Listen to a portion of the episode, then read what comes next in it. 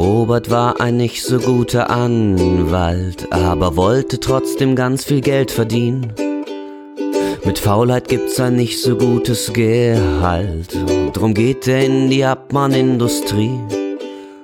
Seitdem ist unser Robert richtig froh und mahnt ab dank der DSGVO. Sehr schön. Hallo und herzlich willkommen zu endlich einer neuen Folge von unserem Podcast von Dr. Datenschutz, muss man sagen. Das neue Jahr, mm, ja, ging turbulent los, deswegen sind wir etwas verspätet dran. Herzlich willkommen. Herzlich willkommen. Ähm, diesmal bin ich ein bisschen verschnupft und ausbaufähig, aber deswegen klinge ich ein bisschen mehr wie, wie Icy Ice. Aber du hast es nicht von mir, zum Glück. Und nee, zum Glück nicht, aber es wurde ja auch höchste Zeit, dass wir mal wieder anfangen, denn gut Ding will Weile haben. Es hat sich jetzt ja doch was getan in der Datenschutzwelt und zwar nicht unbedingt positiv, aber man muss leider konstatieren, die Abmahnanwälte entdecken so langsam die DSGVO für sich. Ja, das, was eigentlich auch schon so lange immer befürchtet wurde oder auch gerade 2018 eine der Befürchtungen war, fängt so langsam an. Wobei auch eher schlecht als recht haben. Ja, es, es ist noch sehr abenteuerlich, aber man muss natürlich sagen, es gibt bei den äh, Guten wie bei den Bösen, äh, gibt es Kreative. Ich hatte jetzt zum Beispiel ähm, so einen Kabalken entdeckt, der hat da ein tolles Geschäftsmodell, hat er für sich entdeckt, und zwar, der meldet sich einfach, glaube ich, ich glaube den ganzen Tag surft er auf irgendwelchen Internetseiten und meldet sich für Newsletter an. Also ich glaube, der ist mittlerweile wahrscheinlich der meist auf allen Newsletterlisten zu findendste Mensch Deutschland zumindest. Also das heißt, er meldet sich überall an und dann macht er ein Auskunftsbegehren. Okay. Das heißt, dann schickt er, meldet sich an und direkt kommt dann das Auskunftsbegehren an die Firma und Natürlich äh, sind äh, die meisten Unternehmen darauf vorbereitet, aber ja, jedes zehnte Unternehmen verpasst es dann vielleicht, rechtzeitig aber Auskunft zu erteilen. Okay, und dann? Und schwupps ist das äh, Abmahnschreiben da vom Anwalt. Na, das heißt, er hat ja schon einen Anwalt in der Hinterhand, mit dem er das immer zusammen macht. Genau. Und dann zapp, zapp, kommt nach Zack. vier Wochen äh, ja. Abmahnschreiben. Okay. Und das, also das Bittere ist, man kann ihm, also es, es fühlt sich falsch an, Ne? Meiner mhm. Meinung nach fühlt es sich, fühlt es sich sehr falsch an, weil das ja nicht Sinn und Zweck der Übung sein sollte. Aber so eine richtige Rechtsmissbräuchlichkeit kann ich ihm jetzt auch nicht unterstellen, ne? Denn es ist ja irgendwie doch sein, sein gutes Recht, Auskunft zu verlangen. Ne? Das gibt es her. Und es ist ja nicht so, dass er jedes Unternehmen einzeln nervt, sondern das bei jedem Unternehmen macht. So denke ich, ist das jetzt auch nicht das ist jetzt nicht unbedingt durch die, durch die DSGVO verboten. Ne? Ich glaube, da würde ich jetzt eher sagen, da ist es verboten, wenn ich jetzt alle zwei Wochen äh, ja. ein Auskunftsbegehren stelle. Aber ich kann ja bei jedem Unternehmen einzeln ein Auskunftsbegehren stellen. Das ist ja eben mein gutes Recht. Deswegen kann ich da auch keine Rechtsmissbräuchlichkeit sehen. Und auf der anderen Seite muss man auch sagen, wenn die Unternehmen mittlerweile dann immer noch zu bescheuert sind, innerhalb von einem Monat Auskunft zu erteilen, ja. dann ist es halt so. Also vielleicht bin ich auch nur neidisch, weil ich dieses geniale Geschäftsmodell nicht entdeckt habe. Ja, aber was man auch sagen muss, besonders schwierig kann dieses Auskunftsbegehren ja auch nicht sein. Also wenn er sich einfach nur für ein Newsletter einträgt, massiv viele Daten dürften die ja nicht haben. Also es ist ja jetzt nicht, dass du eine jahrelange Geschäftsbeziehung hast oder sonst was für Daten vielleicht hinterlegt hast, sondern mehr nee, als Name und E-Mail, also maximal noch vielleicht den Namen dazu, aber eigentlich nur die E-Mail-Adresse. Einfach nur eine E-Mail-Adresse. Verrückt. Ja, also da, da habe ich ja noch so ein bisschen für, für Verständnis oder da muss man einfach sagen, clever gemacht. Mhm. Ähm, und im Grunde ist das ja nur noch Anreiz mehr für die Firmen, dass sie äh, ihre Hausaufgaben machen und gerade solche Auskunftsbegehren ähm, auch ernst nehmen. Denn wie wir jetzt offensichtlich lernen, ist nicht nur der Gang zur Aufsichtsbehörde und dementsprechend der, ein Verfahren bei der Aufsichtsbehörde der drohende Gang, sondern äh, man kann eben auch einfach auf zivilrechtlichem Wege äh, mit Anwaltskosten belästigt werden. Wie hoch sind die? Hast du da tatsächlich so einen konkreten Fall gehabt? Also was, was für einen Streitwert legt man bei sowas zugrunde? 5000 sagen die.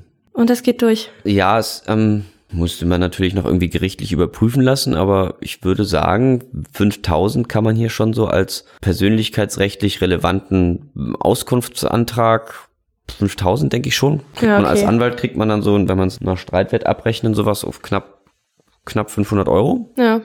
Ja. Lohnt schon. Ja, da würde ich, ja klar, für die lohnt es sich, aber für ein Unternehmen ist es, oder für die meisten Unternehmen dürfte es ja eine Summe sein, ja gut, die zahlt man mal, das war dann Lehrgeld, aber natürlich bei weitem nicht zu vergleichen mit irgendwelchen Bußgeldern, die ja sonst manchmal schon gefallen sind. Gut, die gab es auch nicht wegen einer fehlenden Auskunft, sondern das ist richtig. Dann eher wahrscheinlich bei systematischem Versagen, was dann aufgefallen ist. Aber ja, so 500 Euro, klar, lukrativ und das für stimmt. die Unternehmen nicht so teuer.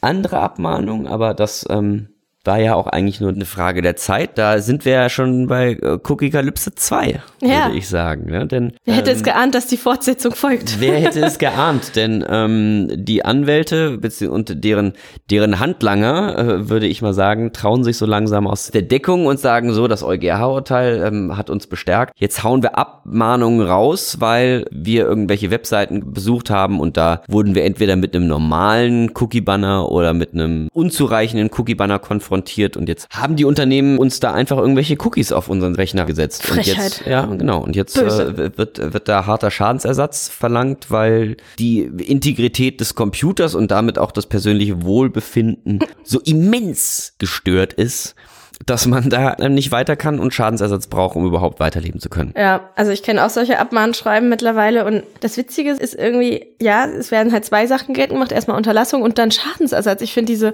Höhe der Schadensersatzforderungen immer so krass. Also wenn man wenn man es aus anderen Bereichen kennt, aus dem Kunst- und Urhebergesetz, wo, wo es dann um Fotoaufnahmen geht, bevor es da tatsächlich Schadensersatz, Schmerzensgeld und solche Sachen gibt, muss schon einiges passiert sein. Also einfach nur ein unvorteilhaftes Foto oder so würde nicht ausreichen, sondern häufig kommt man da erst, wenn man irgendwie halb nackt im Privatbereich irgendwo abgebildet wurde und das irgendwo veröffentlicht wurde zu Schmerzensgeld. Und die versuchen es hier tatsächlich mit vierstelligen Beträgen, weil Cookies auf dem Rechner gesetzt wurden. Und da frage ich mich jetzt ja, also entweder müssen sich die Anwälte da jetzt sehr sicher sein, was ich nicht glaube. Denn, also wenn ich jetzt so ein Abmahnanwalt wäre, dann würde ich jetzt sagen, komm, gib mir pro Cookie 100 Euro Schadensersatz und dann lass gut sein. Ja. Also, weil dann, dann würde ich als Unternehmen sagen, boah, habe ich das jetzt Lust durchzufechten, keine Ahnung. Ach komm, irgendwie, ich habe hier sieben Tracker gesetzt, 700 Euro Schadensersatz, scheiß drauf. Ja. Ne, Das würde ich machen. Aber äh, also ich habe hier auch so eine Abmahnung vorliegen, da, da verlangt er wie viel? 750 Euro Schadensersatz pro gesetzten Cookie. Das war in dem Fall, was ist das? Keine Ahnung. ich bin so schlecht in Mathe. 750 mal 7. Ach so, ach so, ach so, 5250. Ha, siehst du mal. Und da würde ich mir, oh, Das da, ist, äh, da würde ich mir als Unternehmen ja schon überlegen, ob ich das so Bock Ja, vor allem, weil auch wenn man, wenn man sich dann diese Schreiben durchliest, sind auch diese rechtlichen Begründungen, wie man denn dahin kommt, relativ dünn. Also teilweise stimmen auch Normenverweise nicht, wo ich so denke, na ja, einem Laien kann man das verzeihen, wenn der vielleicht irgendwelche Artikel in der DSGVO durcheinander bringt, aber wenn dann ein anwaltliches Schreiben kommt und dann werden die Informationspflichten aus Artikel 15, der nun mal den Auskunftsanspruch äh, festlegt, irgendwie zitiert, dann, dann wirkt das tatsächlich auch schon irgendwie sehr unseriös und nicht so richtig gekonnt. Also ich glaube auch, da ist auf jeden Fall eine Menge Raum für Verbesserung. Also soweit ich das jetzt weiß, werden sich diese Abmahnungen dadurch, dass die äh, Schadensersatzansprüche so immens hoch angesetzt werden, ähm, werden die auch ähm, gerichtlich festgestellt werden lassen. Und dann werden wir auch hoffentlich in mittlerer Zukunft, sage ich mal, erfahren, wie das denn jetzt auch wirklich dann gehandhabt werden kann. Und ob es zum einen wirklich einen Unterlassungsanspruch gibt, wenn man sich nicht eine rechtskonforme Einwilligung holt oder überhaupt keine Einwilligung holt und das nur aufs berechtigte Interesse stützt. Und ob sowas auch wirklich dann unabhängig vom Unterlassungsanspruch auch wirklich einen äh, Schadensersatz oder einen Schmerzensgeldanspruch auslösen kann.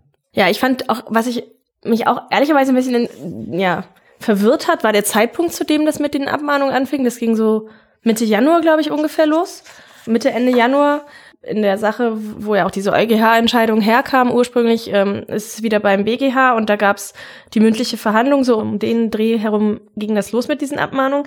Ich hätte damit, wenn schon letztes Jahr gerechnet, beziehungsweise... vor, vor Weihnachten, damit Ja, die genau. Leute einfach sagen, ach verdammt. Ja, einfach komm, schnell erledigen. Komm, hier, Merry Christmas, äh, äh, nimm's. Ja, genau. Aber an sich ist man ja immer noch nicht schlauer. Also in Deutschland tut sich eigentlich nichts so. Äh, es gibt halt die EuGH-Entscheidung, aber selbst Aufsichtsbehörden sagen, dass eigentlich die Entscheidung nicht unbedingt mehr Klarheit in der Sache bislang gebracht hat, sondern die Au- Aufsichtsbehörden sind weiterhin der Meinung, die sie halt schon seit Jahren vertreten, dass Cookies nur mit Einwilligung gesetzt werden dürfen, wenn sie nicht unbedingt notwendig sind für die Webseite. Aber da war ja das EuGH-Urteil keine Neuerung. Und die Entscheidung, die dann der BGH trifft, kommt tatsächlich erst Ende Mai. Also, die, also dieser Zeitpunkt, mit dem die jetzt kommen, ist irgendwie schräg. Ja, vielleicht haben sie, haben sie sich fürs neue Jahr vorgenommen, haben gesagt, komm, wir können nicht mehr warten. Das Geld ist knapp.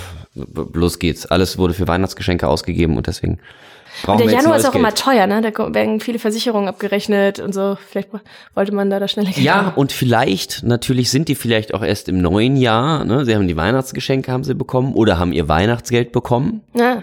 Und deswegen sind sie dann erst auf die Webseiten gegangen. Weil vorher surfen die nie im Nie, Internet. nie, nie, nie. Und dann sind sie auf die Webseiten gegangen und haben gesagt, verdammt, Ich Was hätte- ist hier los? Ja. Diese Cookie-Banner. Mein Genau. Persönlichkeitsrecht, Hilfe. Ja, genau, oder ich habe hier also das Schreiben, von dem ich, dem ist Schlimmes widerfahren, das Anwaltsschreiben, was ich hier vorliegen habe. Äh, Der vertritt da einen Mandanten und da beschreibt das auch wirklich herzzerreißend. Oh Gott, es wird emotional. Ja. Unser Mandant hat am 15.01.2020 im Internet nach Winterpullovern gesucht. Er gelangte dabei im Verlauf seiner Suche auf die Webseite ihres Unternehmens de und sah sich dort das entsprechende Angebot an. Oh. Direkt zu Beginn des Besuchs der Webseite ihres Unternehmens musste unser Mandant aber feststellen, dass sie ohne jede Einwilligung umfangreich sogenannte Cookies gesetzt hatten. Also, der ist aus allen Wolken gefallen. Und vor allen Dingen vorher war der ja wahrscheinlich, also ich meine, der hat nach Winterpullovern gesucht. Das ist, äh, und dann war der wahrscheinlich auf ganz vielen Webseiten, da wurden keine Cookies gesetzt. Und jetzt genau bei der Webseite Ah. ist ihm aufgefallen, Plötzlich sind da Cookies. Also auch wenn man sich so den Standardnutzer vorstellt, der kontrolliert natürlich auch nonstop, welche Cookies bei ihm gesetzt werden. Ja. Weil das so sehr offensichtlich ist Ja, ja, für den klar. Standard-User. Und jetzt, jetzt frage ich mich mal, also davon hat man ja nichts gehört. Jetzt ist es ja so, wenn ich jetzt auf Spiegel oder Zeit oder Süddeutsche Fatz, was weiß ich, alle maßgeblichen Verlage gehe, dann die holen sich mittlerweile doch mittlerweile holt sich Spiegel hat auch so ein komisches äh, Cookie-Banner, also auch so ein Friss oder Stirb, aber wenigstens das. ja, Äh, die, also du kannst eine halt so Bezahllösung wählen, dann hast du, Genau. glaube ich, keine Cookies und Genau, ähm, fair enough. Aber die hat der, glaube ich, nicht abgemahnt. Weil da hast du ja wirklich, da hast du so 30, 40 Tracker oder teilweise 50 Tracker. Also die, Ja, und da gab's dem auch Fall keine um Winterpullis. sieben Tracker, da hast du dann eine 5000, wenn die jetzt hier das mal, da machst du dich ja reich bei den ganzen Verlagen. Aber Da hast du dich nicht. Ja, aber vielleicht, vielleicht hat er sich gedacht, so ein Modeunternehmen, vielleicht wehren die sich nicht so. Die Verlage sind vielleicht juristisch sowieso grundsätzlich schon besser beraten, weil die ja wahrscheinlich öfter mal irgendwelche Veröffentlichungen haben. Da ist vielleicht die Rechtsabteilung im Haus ein bisschen alerter, als das bei einem, Oder einem hat- Modeunternehmen ist. Oder, was man vielleicht auch vermuten könnte, es hat sich einfach niemand ernsthaft Gedanken gemacht, sondern das war völlig zufällig, wer da ausgewählt wurde, mit wem man sich anlegt. Naja, er hat halt das nach einem Winterpullover gesucht. Ja, okay, nee. Also war ja auch gar nicht bösartig. nicht geplant, Nee. Melanie. Das, äh, Es tut mir leid. ja. Aber ja, sehr schön. Vielleicht hätte er nach was anderem suchen sollen. Vielleicht wäre es ihm besser ergangen. Schon mal Bademode für den Sommerurlaub. Ja. Dann wären Cookies nämlich noch Das viel schlimmer. Nee. okay, der musste sein. Tut mir leid. Ähm, aber weiter ist auch interessant, denn man würde ja sagen, der sagt jetzt einfach hier so, du hast keine Einwilligung, deswegen ist das okay. Denn die Anwälte gehen ja auch dann schon auf ähm, das von uns auf den in Frage gestellten Artikel 6f ein, ne, wo man sagt, so kann man nicht, äh, braucht man überhaupt eine Einwilligung oder kann ich nicht aufgrund des berechtigten Interesses auch tracken? Kommt natürlich auf die Art des Trackings an etc. und sowas, aber trotzdem kann man ja sagen, ja, kann ich das nicht auf die Norm stützen? Das sagen sie? Nee. Nee. Warum Nee. nicht? Einfach Nee. nur pauschal, weil, weil EuGH hat gesagt, oder? Sie, sie sagen, ich zitiere, die Erhebung, Sammlung und Weitergabe dem Datenschutz unterliegender personenbezogener Daten erfolgte ausschließlich zu kommerziellen Zwecken ihres Unternehmens. Korrespondierend griff ihr Unternehmen schwerwiegend in das mit Verfassungsrang ausgestattete Recht unseres Mandanten auf informationelle Selbstbestimmung ein. Es liegt auf der Hand, dass kommerzielle Zwecke nicht das individuelle Persönlichkeitsrecht unseres Mandanten überwiegen können. Wow, ist das unjuristisch ähm, das ist ja wirklich wahnsinnig. Also, weil, aber gut, das ist natürlich auch sein Job, dass er sagt, kommerzielle Zwecke hat keinen äh, Verfassungsrang, was ja in dem Sinne Quatsch ist. Ne? Ja. Natürlich haben wir eine allgemeine Handlungsfreiheit und wir haben Eigentumsfreiheit. Und wir haben hier nicht einfach verfassungsrechtlich nicht geschützte kommerzielle Zwecke gegen das tiefgreifende und ultimative Recht auf informationelle Selbstbestimmung. So ist es natürlich nicht. Also es wird nicht wie gefordert eine Abwägung ähm, zwischen der berechtigten Interessen des Mandanten und natürlich sind es seine kommerziellen Interessen, aber wie gesagt, das ist seine Handlungsfreiheit und sein Recht auf Eigentum und Betätigungsfreiheit. Und das muss man selbstverständlich dann mit dem individuellen Persönlichkeitsrecht des Nutzers abwägen. Aber ob das jetzt wirklich ein eindeutiger Fall ist, bei dem das so zu sein hat, das wird hier jetzt einfach mal vorausgesetzt, aber bedürfte dann doch meiner Meinung nach einer etwas fundierteren und äh, ausgewogeneren Abwägung. Ja, es, also allein solche Sätze, also ich äh, kenne das Schreiben bei dir nicht im Detail, aber wahrscheinlich wird es das für den Abschnitt auch gewesen sein. Also es wirkt immer so, als würde einfach mit großtrabenden Worten um sich geschmissen. Ja gut, das Und dann ist, ist das auch ist schon ja wieder bei gut. So. Das, äh, Naja, aber zwei, drei Sätze, wie gesagt, wenn es um eine Abwägung geht, würde man ja mehr erwarten. Einfach nur pauschal zu sagen, ich habe drei Fremdwörter benutzt und deswegen geht das hier alles nicht. Also so wirkt das immer. Aber vielleicht so wird es nicht. habe ich auch zu wenig sonst im Alltag mit Abmahnungen zum Glück zu tun. Vielleicht macht man das ja wirklich so. Ja. Aber man hört dann auch nichts wieder. Also man könnte ja dazu raten, dass man das alles erstmal nicht bezahlt und dann soll der andere doch gerne den Gerichtsweg gehen. Von solchen Fällen habe ich noch nicht gehört, dass dann tatsächlich jemand Nee. mit seinem Unterlassungs- und Schadensersatzanspruch angefangen hat, Klagewege zu bestreiten. Nee. So wichtig ist dann doch nicht. Aber es ist wahrscheinlich so wie mit so vielen Abmahnungen. Es reicht, wenn jeder Dritte bezahlt. Richtig. Dann hast du gewonnen. Also Abmahnung hatten wir jetzt. Abmahnung haben wir. Aber wo wir, da waren, waren wir ja gerade beim Schmerzensgeld. Ja, Ähm, das scheint ja doch irgendwie relevant zu sein. Denn hier Arbeitsgerecht Lübeck. 1000 Euro Schmerzensgeld, weil unerlaubtes Mitarbeiterfoto auf Facebook-Seite. Ein Mitarbeiter hat dem äh, Arbeitgeber auch die Erlaubnis gegeben, also sogar schriftliche Zustimmung für Aushang des Bildes im Unternehmen und so. Aber dann hat irgendwie, weil sie wahrscheinlich da vergessen haben, sich die Einwilligung abzuholen, haben, hat das Unternehmen das auch gleichzeitig auf und ihrer Unternehmensseite und auf der Facebook-Seite veröffentlicht. Okay. Und dann hat der Kläger gesagt, nö, finde ich scheiße, runter damit und wollte 3500 Euro Schadensersatz. Das war jetzt aber nur so ein Prozesskostenhilfeantrag. Da wird dann so, das Gericht entscheidet dann mal so ein bisschen vorab, wie es das ähm, so sieht. Und da haben sie gesagt, ja, 1000 Euro sehen sie schon als, als berechtigt an. okay. Einfach weil öffentlich und weil Facebook böse Öffentlich und, und, Facebook und da muss man sagen, also auch wenn das hier jetzt auf dem Rücken der DSGVO entschieden wird und vielleicht auch sich der Schadensersatzanspruch nach DSGVO richtet, hätt, be- bezweifle ich so ein bisschen, ob das jetzt auch anders entschieden worden wäre, ähm, wenn, wenn jetzt die DSGVO nicht existieren würde. Denn grundsätzlich war das jetzt auch schon vorher nicht erlaubt und übers Kunsturhebergesetz von 1912 eigentlich auch schon ganz gut geregelt. Ne? Also Ja. was ja eigentlich sagt, so eigentlich musst du für jegliches Foto, was veröffentlicht wird und wenn du es bei Facebook ja irgendwie hochschlägst oder auch auf Unternehmenswebseite, dann ist es ja in jedem Fall ein Veröffentlichen. Ja. Und da gibt es dann nur ganz spezielle Ausnahmen. Ja, okay. Na ja, gut, aber man diskutiert da so ein bisschen, wie Aber so nee, ist ja oft. zumindest bemerkenswert, dass der, Ja. dieser, dieser immaterielle Schadensersatz, zumindest gibt es so eine Tendenz, dass der zumindest ernster genommen oder höher genommen wird. Also ich glaube, früher war es so, also Schadens- oder Schmerzensgeld ist jetzt nicht, zumindest in, in Deutschland, ich weiß nicht, wie es in, in anderen europäischen Ländern ist, aber zumindest in Deutschland nicht so präsent, wie das jetzt in den USA ist irgendwie, wo du sagst so, mein Gott, ich habe mich mit dem Tacker verletzt, äh, ich brauche drei Millionen Euro, sonst kann ich Ja. nicht mehr schlafen. Ja. Aber es zumindest in dem Bereich sind wir zum Glück noch nicht, also kein Popularklagerecht in Deutschland.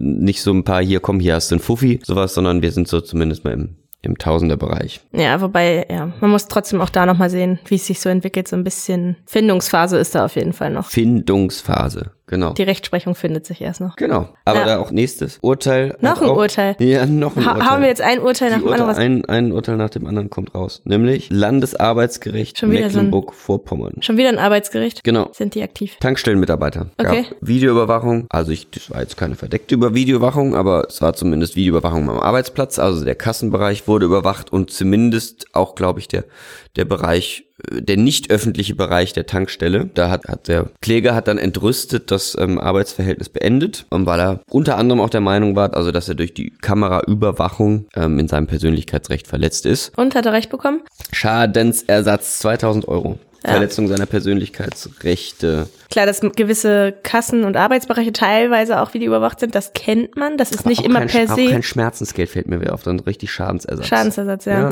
Also wie gesagt, in manchen Bereichen kennt man das. Gut, eine Dauerüberwachung an Arbeitsplätzen geht halt nicht, wenn dann also auch der nicht öffentlich zugängliche Bereich videoüberwacht wurde, geht das natürlich nicht. Weil sich da auch meistens ja wenig Argumente finden lassen, warum es denn dort eine Ja, Videoüberwachung aber braucht. klar, das kommt natürlich dann immer auf den Einzelfall an. Ja, ne? Wenn das natürlich, wenn da jetzt irgendwelche Goldbarren lagern würde, ähm, die ab und zu von, von äh, UPS abgeholt werden und ähm, da extrem exponiert sind, dann würde man vielleicht, vielleicht eher dazu kommen. Aber gut, so. Aber es gab auch noch andere Sachen außer Urteile. Wir sind jetzt zwar schon ein bisschen spät dran mit dem Podcast, aber ansonsten zu Jahresbeginn war es ja soweit. Die lieben Kollegen von der Insel, sie sind weg. Der Brexit hat stattgefunden und auch da haben sich viele natürlich gefragt, was ist jetzt eigentlich mit Datenschutz und überhaupt. Und? Ich musste ein bisschen schmunzeln, weil wenn man sich so überlegt, historisch gesehen, überall sind die Briten raus. Die haben keine Kolonien mehr, also weltweit sind sie raus. Und am Ende des Tages sind sie auch wieder aus der EU raus, überall. Fordern die Leute, geht raus, Briten raus. Und dann sagen die Briten selber zu sich, Briten raus und raus aus der EU. nee, also datenschutzrechtlich ändert sich zumindest dieses Jahr noch nicht viel. Es gibt eine Übergangsphase. Bis 31.12. gilt die DSGVO weiter. Also kein akuter panischer Handlungsbedarf, zumindest an der Stelle. Aber wie auch alles wahrscheinlich, oder? Oder Ja. ist das? Ähm, Es also gibt generell, die, also die Übergangsphase gilt für vieles, aber auch für Datenschutz. Wird es ein Problem werden? Wahrscheinlich nicht, oder? Also Ja, also was man im Vorfeld immer so gehört hatte, war, dass, dass die Kommission natürlich auch an der Stelle gesagt hat, naja, so leicht macht man es den Briten wohl nicht. Und direkt irgendwie einen Angemessenheitsbeschluss, wie es den für andere Staaten gibt, sollte es nicht geben.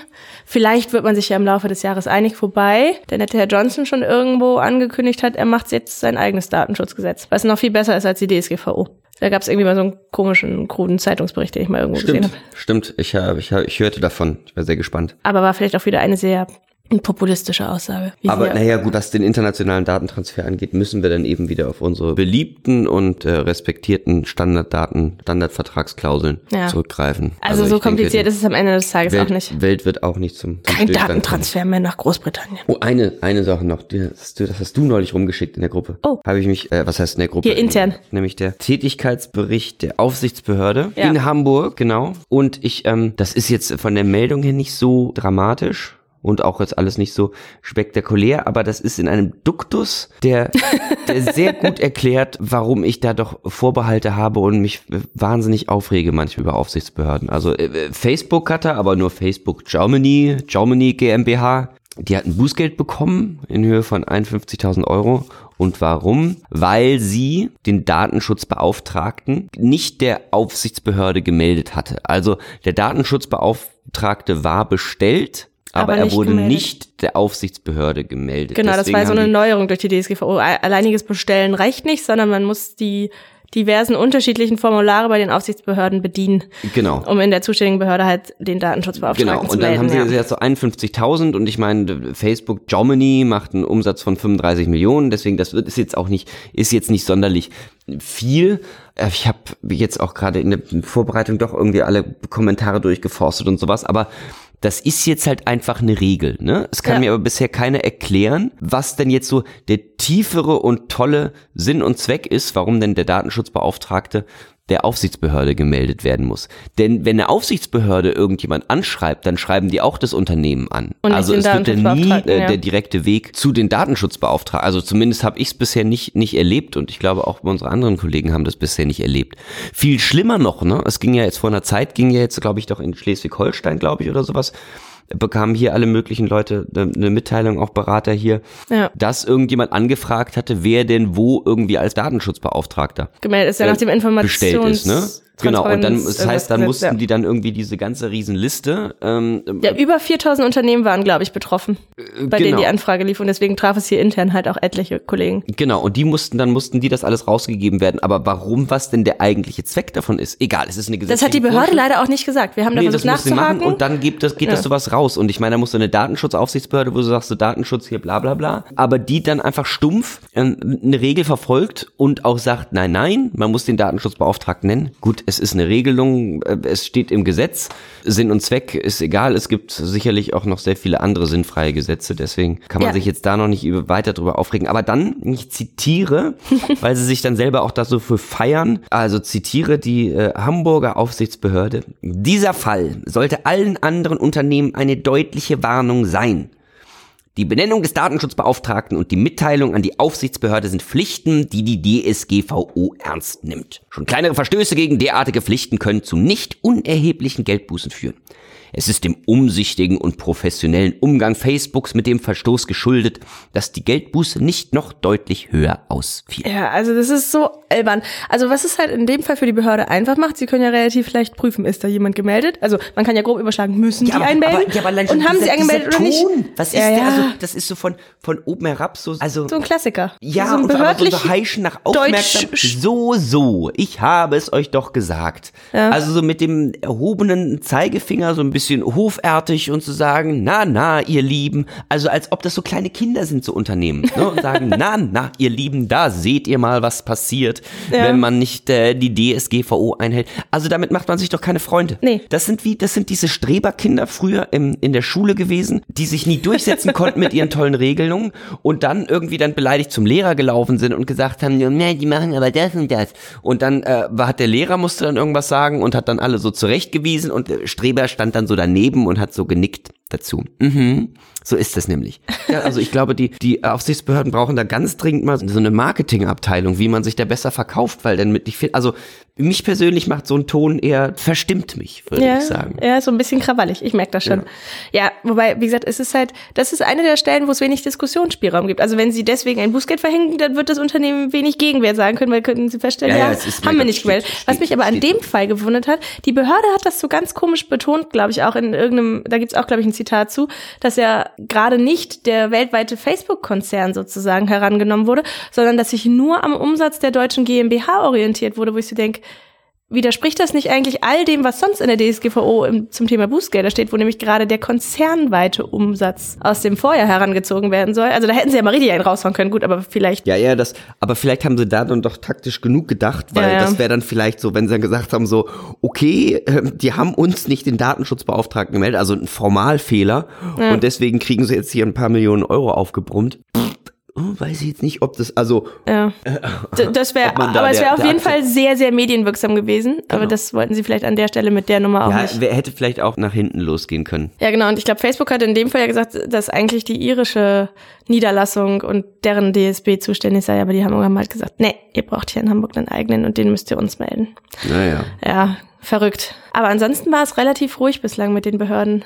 Ich glaube, das ist nicht gut. Ich glaube, die arbeiten an irgendwas. Irgendein Kracher kommt wieder, bei dem man einfach nur die Hände über dem Kopf zusammenschlägt und sagt, oh je. Man muss denen einfach was zu tun geben. Also ja. liebe, liebe Unternehmen, weiter kleine, kleine Datenschutzverstöße fabrizieren, sonst kommen die Aufsichtsbehörden noch mit irgendwas, irgendwas ja. Neuem um die Ecke. Ansonsten was mich auch intern manchmal wahnsinnig macht, muss ich ehrlich sagen, so, so sehr wir hier ja auch den ganzen Tag Datenschutz machen, gibt es auch Dinge, die mich stören äh, dauerndes Passwort ändern. Also auf unseren mobilen Geräten, auf unseren mobilen Telefoniergeräten ist es besonders nervig. Da wird der Passwortwechsel erzwungen von Knall auf Fall. Du wirst ihn innerhalb von einer Sekunde ändern müssen oder du kannst dein Handy nicht mehr benutzen. Ähm, aber auch bei unseren Laptops und PCs But not for long. Mussten wir alle hinaus? 90 Tage unsere Passwörter wechseln. Und so Passwörter sind halt echt schwierig. So wie 90 Prozent aller Unternehmen. Ja, noch, ne? also hoffentlich, ja. Aber worauf willst du? Ich, will, du, willst, ja, du willst doch auch ich, was hinaus. Ja, und das muss man nicht mehr. Selbst das BSI sagt jetzt auch mittlerweile, dass das Quatsch ist. Passwortwechsel dauerhaft zu erzwingen in einem gewissen Tonus ist Quatsch. Es hat ein Ende. Der Passwortwahnsinn hat ein Ende. Ich frage mich, wie die dann auf so eine Entscheidung kommen. Ob das so dann wissenschaftlich fundiert ist, ob sie dann so so meine Studie dazu so gemacht Studien haben. laufen lassen. Was ist denn jetzt so ein sicherer Passwortschutz oder ob die mehr so ein so wie die öffentliche Meinung so ist. Und sagen und sich so ein bisschen ja, danach jetzt jetzt muss man kein jetzt, Passwort mehr. Jetzt, jetzt genau jetzt muss man kein Passwort mehr wechseln. Ja weiß ich nicht. Also was ich ja grundsätzlich schon sagen Passwörter sollten halt irgendwie komplex sein also irgendwie Groß- und Kleinschreibung Sonderzeichen Zahlen und was man nicht alles machen kann. Und auch eine gewisse Länge haben. Also ich glaube mindestens acht Zeichen ist da immer so der Standard. Aber weil man wohl festgestellt hat je öfter man auch gezwungen wird die zu wechseln desto eher kommt es wohl auch dazu dass man das Passwort überall verwendet. Weil wenn du an zehn verschiedenen Stellen zehn komplexe Passwörter hast weil du vielleicht keinen Passwortmanager benutzt dann neigst du ja eher dazu, immer das Gleiche zu nehmen, was halt nicht gut ist. Oder du schreibst es dir sogar irgendwo auf. Aber jetzt? Und was machen wir jetzt? Jetzt machen wir nur noch komplexe Passwörter. Sollen sie natürlich auch nicht überall verwenden, aber, aber müssen sie nicht mehr alle 90 Tage ändern. Ja, so dass das Leben an der Stelle ein wenig leichter ist. Also ich fühle mich ja. jetzt noch nicht. Also meine ja. Mama hat ein Rüssel für Dreirad 24 1,6. Wie bitte? Das wäre mein Passwort zum Beispiel. Das wäre doch ein gutes Passwort. Zum Beispiel, also wäre doch ja. lang, Wörter drin, kein, also Sonderzeichen. Ja, wobei man soll ja tendenziell keine Wörter, die auch in irgendeinem Wörterbuch stehen, nehmen. Warum nicht? Na, weil die bei diesen ganzen Passwort-Hackern, weil die die häufig wohl gegen Wörterbücher laufen lassen. Am besten ist es, wenn du dir irgendwie einen Satz nimmst. Meine Oma mag gerne oh, Gemüsesuppe aber das heißt aber, ich kann nicht, äh, wenn ich, wenn ich jetzt sage, und dann die Anfangsbuchstaben nimmst. Bitte? Ratertenport. Ja, kenne ich zum Beispiel nicht. Mag genau, vielleicht, steht in keinem Wörterbuch. Also genau. gibt das wieder. Genau. Und dann irgendwie mit Groß- und Kleinschreibung und irgendwie vielleicht mal ein I durch ein Ausrufezeichen ersetzen oder ein Hashtag irgendwo einbauen. Ah, okay. Ja, das macht es dann komplex, weil sie das halt dann nicht knacken können. Also wenn du Zahlen und Sonderzeichen einfügst, dann steht das ja so auch in keinem Wörterbuch. Verstehe. Crazy. Verstehe. Ja, und ansonsten ist gar nicht so furchtbar ansonsten viel passiert. Ist nicht, ist nicht viel passiert, außer wir müssen es ja leider, wir müssen es leider feststellen, denn ähm, das Leben ist hart und das bricht mir das Herz, aber Melanie, ja. das ist deine letzte Podcast-Folge. Ja, es bricht mir auch das Herz. Denn ähm, du wirst ähm, äh, quasi ähm, uns als Unternehmen und dementsprechend auch aufgrund des Praktikabilitätsgründen. Treffen wir uns nicht an Wochenenden uns- künftig? Das ist uns leider doch, doch, wir können natürlich unseren privaten Datenschutzaustausch werden wir natürlich ähm, ähm, intensivieren. Ja, Aber, das ist so eine ähm, Standleitung. Genau, genau. Ja, wie, wie das mit dem Podcast ähm, äh, weitergeht, das, das werden wir weiter erörtern, aber ähm, zumindest du, du verlässt uns. Ja, es tut mir sehr leid. Also auch mir ist der Podcast, also das ist war ein Herzensprojekt. Von daher Ja. ist es sehr schade, aber manchmal muss man weiterziehen. Das äh, Leben, Leben geht weiter, aber es war mir eine große Freude und es hat wahnsinnig viel Spaß gemacht. Mir auch, natürlich. Und ähm, dementsprechend kriegst du kriegst noch, Du musst das mehr ins Mikro sagen. Was kommt jetzt? Oh, ich kriege ein kriegst noch- Abschiedsständchen. Noch Oh. ein Ständchen. Noch ein Ständchen. Gut, gut, dass ich hier eine Taschenbuch. Taschentuchbox stehen habe. Mal gucken, ob ich es hinkriege. So, ich probiere Ich habe noch nie einen Song geschrieben bekommen. Naja, ich habe ihn noch nicht geschrieben, das ist ja nur. Ja, aber du singst ihn, also ist Das egal. ist ein Klassiker. Also Okay. Auf. Should all acquaintance be forgotten and never brought to mind? Should all acquaintance be forgotten and old lang syne? For old lang syne, my dear, for old lang syne, we'll take a cup of kindness yet for old lang syne. Oh. Okay, und bevor es hier gleich noch zu emotional wird, äh, moderiere ich das jetzt noch mal ganz schnell ab. Wer noch nicht genug vom Thema Datenschutz hat, äh, man findet auch den Dr. Datenschutz äh, Blog, nämlich unter datenschutzbeauftragter-info.de. Man findet uns auch bei Twitter, wenn man dort Dr. Datenschutz folgt. Und worüber wir uns freuen und was vielleicht auch Cornelius und den Podcast dann künftig weiterbringen wird, ist, wenn man uns kommentiert und Vorschläge macht und vielleicht auch kritisiert, Kommentare äh, bei iTunes und wo auch immer man uns hört hinterlässt. Wir freuen uns immer noch sehr, auch über Anregungen und alles weitere. Ich dann künftig nicht mehr, aber Cornelius freut sich auf jeden Fall. Er guckt auch schon, als würde er sich freuen. bye bye. Und in dem Sinne, vielen Dank und bis, Bis demnächst. Ciao. Tschüss.